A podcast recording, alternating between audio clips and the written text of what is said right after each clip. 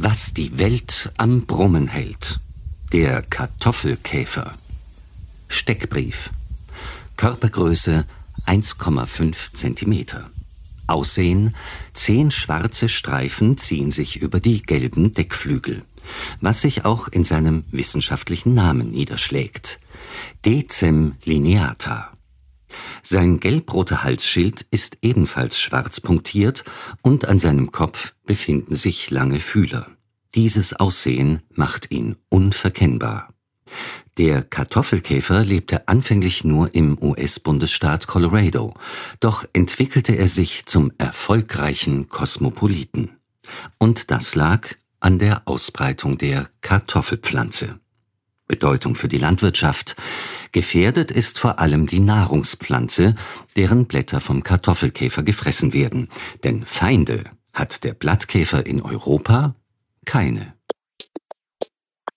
Anfang der 2000er Jahre bringt die Berliner Band Wagner und Pohl ihr Album Celandine heraus. Ein Song davon Kartoffelkäfer.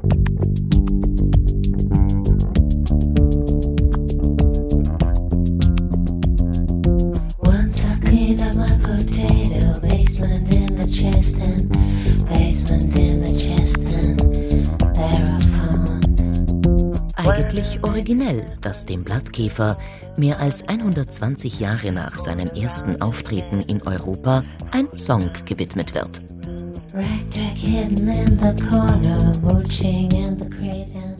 Aber auf den zweiten Blick nur allzu verständlich. Denn die Geschichte des Insekts spiegelt den Umgang des Menschen mit dem Tier wider. Aus der Sicht des Landwirten kennt man bessere Freunde. Ein leichter Seufzer entfährt Franz Haslinger. Franz Haslinger ist Landwirt, baut Kartoffeln im Weinviertel an und berät im Verein Bio Austria Bauern und Bäuerinnen sowie Gärtner und Gärtnerinnen zu Feldgemüse und Kartoffelbau. Es gibt sehr viele Nützlinge, mit denen wir zusammenarbeiten, die wir gerne einsetzen und auch fördern. Also wir haben auch unsere Biodiversitätsflächen. Gerade auf Bioflächen ist äh, die Artenvielfalt und die Insektenbiomasse wesentlich höher als auf anderen Flächen. Da fördern wir sie gerne, aber den Kartoffelkäfer, der äh, ist nicht unser bester Freund. Und das liegt an seiner ausgeklügelten Überlebensstrategie. Der Kartoffelkäfer ist ein Nutznießer der Globalisierung. Nie wäre er so berühmt geworden, hätte er nicht an den Blättern dieses speziellen Nachtschattengewächses genascht. Lange knabberte er im Westen der USA, im Bundesstaat Colorado, an den Blättern eines anderen Nachtschattengewächses, der Büffelklette, Solanum rostratum. Mitte des 19. Jahrhunderts breitet sich der Kartoffelanbau in Amerika aus. Und das war die Chance für den Käfer, erzählt Jan Mohnhaupt. Der Autor hat 2020 das Buch Tiere im Nationalsozialismus geschrieben. Der Kartoffelkäfer hat ein recht unscheinbares Dasein geführt, war jetzt kein Kosmopolit oder in dem Sinne kein Schädling, der sich weit ausgebreitet hat, sondern er war auf diese Futterpflanze angewiesen. Und erst als die Kartoffelpflanze dann gekommen ist nach Nordamerika und dort auch äh, angebaut wurde in großer Fläche, ist er quasi umgeswitcht und äh, hat quasi ein besseres Futter gefunden. Und erst das hat ihm ermöglicht, äh, seinen weltweiten Siegeszug anzutreten. Das ursprüngliche Verbreitungsgebiet in den Rocky Mountains hat ihm auch den ersten Namen verpasst, schildert Franz Haslinger von Bio Austria. Beim Kartoffelkäfer gibt es tatsächlich nur eine Art. Also die Kartoffel an und für sich ist ja ursprünglich aus Südamerika. Der Kartoffelkäfer ist heimisch in Amerika, in Colorado. Deswegen heißt er auch im Englischen Colorado Beetle und wurde erst 300 Jahre nach der Kartoffel nach Europa gebracht. Das war erst 1869, wo er mit Saatkartoffeln eingeschleppt wurde und hat dann noch viele Jahrzehnte gedauert, bis er nach Österreich gekommen ist. Und diese Reise, die ihn von West nach Ostamerika und weiter über den Atlantik nach Europa brachte, ist die eines Globetrotters verfrachteten ihn die Winde zuerst an die andere Seite des nordamerikanischen Kontinents, so bediente sich der Käfer später der öffentlichen Verkehrsmittel wie der Eisenbahn und dem Schiff. Dieses Ankommen blieb auch in den Medien nicht unbemerkt. Colorado Beetle arrived at New York Harbor. So lautete die Schlagzeile in den Zeitungen. Der Kartoffelkäfer war also am Hafen von New York gelandet. 1878 erregte das weltweites Aufsehen und führte dazu, dass keine Kartoffeln mehr aus Amerika nach Europa importiert wurden. Zu dieser Zeit kam es auch zur Namensänderung, sagt Jan Mohnhaupt. Dann haben sich die Anbauformen geändert, also dass die Landwirtschaft immer industrieller betrieben wurde, in größerer Fläche viel mehr Monokulturen angebaut wurden. Und das hat ihm dann im Endeffekt erst äh, so richtig geholfen. So hat es dann eine Zeit gedauert. Allerdings kann man wahrscheinlich heute nicht mehr ganz genau nachvollziehen, ab welchem Zeitpunkt der äh, Colorado-Käfer dann zum Kartoffelkäfer geworden ist, sprich, wann er wirklich die Kartoffel für sich als Hauptnahrungsmittel entdeckt hat. Doch was macht der optisch attraktive Käfer genau? Wie ist sein Lebenszyklus? Und was schmeckt ihm an der Pflanze ganz besonders? Der Landwirt Franz Haslinger der Kartoffelkäfer, die Erwachsenen sind so gelblich mit schwarzen Streifen. Bemerken tun wir in unseren Kartoffelfeldern oder in unseren Gärten meistens die Larven, die dann so dunkel weinrot sind und dann eben so von 1 mm Größe bis 9 mm Größe heranwachsen.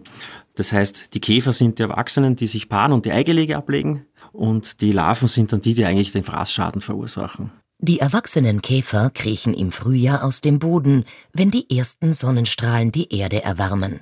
An der Oberfläche suchen sie sich Sexualpartner, die Weibchen werden begattet und legen nach kurzer Zeit einen Haufen gelber Eier auf die Blattunterseite der Kartoffelpflanze ab. Die sind so ein Millimeter groß und gelblich und so, so 40, 60 Eier auf einmal zusammen. Und da schlüpfen dann so wieder nach fünf Tagen bis 14 Tagen, je nach Wärme, die Larven raus. Und die sind die, die uns Landwirte, uns Hobbygärtner auch ziemlich nerven, weil die, die sind dann sehr hungrig.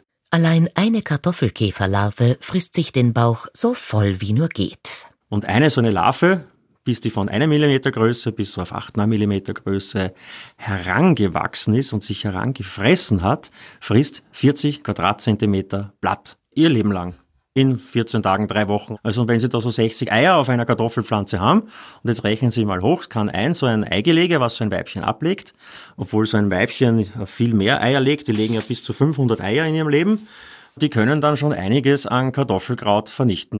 Wie schnell die geschlüpften Larven Tabula rasa machen, bemerken die Menschen schlimmstenfalls dann, wenn es schon zu spät ist. Das passiert, wenn übersehen worden ist, wann aus den Eiern Larven werden.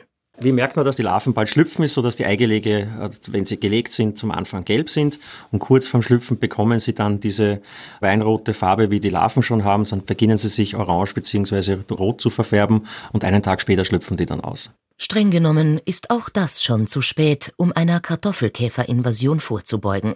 Sobald sich die erwachsenen, schön schwarz-gelb gestreiften Käfer paaren, heißt es glauben und sammeln. Und das war in den 1930er Jahren Aufruf an alle. Wer konnte, sollte aufs Feld gehen und Kartoffelkäfer einsammeln. Sei ein Kämpfer, sei kein Schläfer. Acht auf den Kartoffelkäfer lautete die Parole in Deutschland. Eine eigens produzierte Kartoffelkäferfibel wurde verfasst und vom Kartoffelkäferabwehrdienst der deutschen Wehrmacht an Schulen verteilt. Die Kinder und Jugendlichen erhielten Aufklärung im Unterricht, ihre Lehrer führten Suchkolonnen aus zehn bis zwölf Personen an. Wer den ersten Käfer oder die erste Larve fand, bekam die Ehrennadel als Belohnung. Die 1930er Jahre waren politisch aufgeladen. 1933 wurde Adolf Hitler deutscher Reichskanzler und der Kartoffelkäfer passte gut in die Ideologie, erzählt Jan Mohnhaupt, Autor des Buchs Tiere im Nationalsozialismus. Kartoffelkäfer waren ein beliebtes Mittel in der deutschen Schulbildung im Dritten Reich. Die Nazis haben ja sehr viel versucht, über die Biologie zu erklären. Rassenkunde, Rassenhygiene, Eugenik, das waren ja entscheidende Bestandteile ihrer Ideologie und auch der Propaganda und damit dann auch der Schulbildung. Und so hat man dann versucht, wirklich von klein auf die jüngsten Schulkinder auch äh, zu indoktrinieren und ihnen anhand der Kartoffelkäfer beispielsweise zu erklären, was ein Schädling ist, wie man mit Schädlingen umzugehen hat. Und was das für die Volksernährung bedeutet. Doch bei der Lebensmittelversorgung bleibt es nicht. Der Kartoffelkäfer wird zum Symbol einer Weltanschauung, zum Sinnbild einer Geisteshaltung, erzählt Jan Mohnhaupt weiter. Man hat erstmal gesagt, äh, Kartoffelkäfer gleich Schädling oder Parasit. Und äh, da gibt es dann nur ein Mittel, man muss ihn vernichten. Und erst im Zuge dann der weiteren Schulbildung hat man dann den älteren Kindern und, und Jugendlichen dann erst auch klar gemacht, okay, das gilt auch für Menschen und äh, hat dann quasi dort einfach diesen vermeintlichen Parasiten und Schädlingen des deutschen Volkes die Menschenwürde abgesprochen. Galt er doch als Volksfeind. Schon in der Kartoffelkäferfibel heißt es dazu sehr martialisch Jeder halte ständig Wacht, sei bereit zur Abwehrschlacht. Nur vereint kann es gelingen, diesen Schädling zu bezwingen. Bereits im Ersten Weltkrieg gerät der Kartoffelkäfer in Verruf. Er wurde mit dem Feind gleichgesetzt, und das war der Franzose, so Jan Monhaupt. Und der Kartoffelkäfer hat vor allem eigentlich die Funktion der Franzosen eingenommen. Also man hat den Kartoffelkäfer als Symbol für den Erzfeind Frankreich eingesetzt. Man findet das auch in dieser Kartoffelkäferfibel in einem kleinen Bild, wo einige äh, Kartoffelkäfer in Jagdflugzeugen sitzen und ihr Anführer steht unten auf dem Feld mit Säbel und äh, Zweispitz, an dem ein, eine Feder in blau-weiß-roter Farbe steckt, also ein klares Symbol für Frankreich. Und so wurde schon den Kindern klar gemacht, okay, der Kartoffelkäfer kommt aus dem Westen, so wie die Franzosen.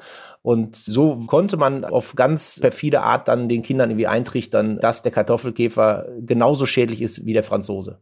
Dieses schädliche Image bekam der Käfer nie wieder weg. Auch später nicht, im Kalten Krieg.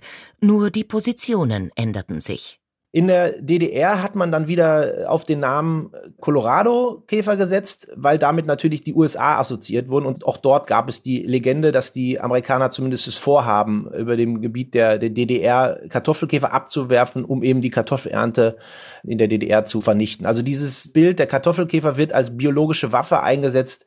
Die hat sich auch im Kalten Krieg fortgesetzt. Der Kartoffelkäfer als biologische Waffe im Krieg hielt sich lange als Gerücht. Immer wieder unterstellten die Kriegsgegner einander, Kartoffelkäfer aus dem Flugzeug zu werfen. Doch es gibt nur einen tatsächlichen Beleg, so Jan Monhaupt. Er ist tatsächlich abgeworfen worden. 1943 hat es einen Versuch von deutscher Seite gegeben, um einmal zu testen, ob Kartoffelkäfer es überhaupt überleben, wenn man sie aus hoher Höhe aus dem Flugzeug wirft. Und dieser Versuch, äh, wozu ja 10.000 Kartoffelkäfer eingesetzt wurden, ist in dem Sinne auch gelungen. Man hat hinterher nicht viele, aber immerhin 57 Exemplare wieder gefunden, die tatsächlich auch überlebt haben. Der Kartoffelkäfer hat es weit gebracht, aber sympathisch ist er nie wieder geworden. Auch wenn man inzwischen viel mehr über ihn weiß, so Franz Haslinger von Bio Austria. Es gibt einen Vorteil, der ist ein Schwächeparasit. Er frisst lieber geschwächte Pflanzen.